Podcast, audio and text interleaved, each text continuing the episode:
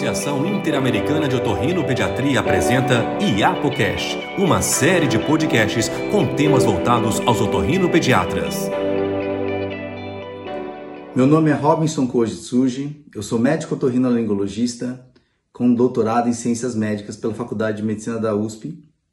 Eu sou especialista em surdez e cirurgia de implante coclear e eu, atualmente eu coordeno o grupo de implante coclear do Hospital das Clínicas de São Paulo. Eu vim hoje aqui falar sobre surdez, a convite da minha querida amiga Tânia Si, presidente da IAPO. Nós devemos indicar o implante coclear num bebê com surdez unilateral? Esse assunto é ainda bastante controverso, né? Mas hoje eu digo para vocês que, à luz das evidências científicas atuais, eu digo que sim. O implante coclear vai permitir que o bebê tenha o desenvolvimento das habilidades auditivas binaurais, que são importantes na localização sonora e no reconhecimento de palavras e sentenças em ambientes ruidosos, que é muito importante no nosso dia a dia.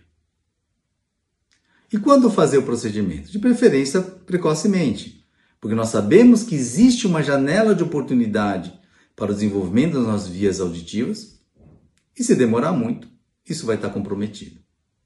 E a criança vai perder a oportunidade de ter o desenvolvimento das habilidades binaurais. Muito cuidado!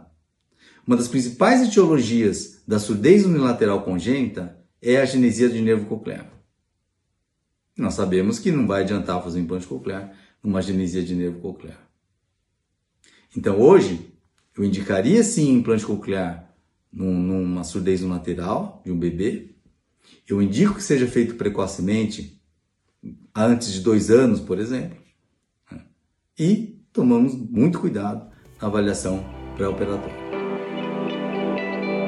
Você acabou de ouvir o episódio inédito do IapoCast. Para ouvir todos os programas, acesse nosso site www.iapo.org.br.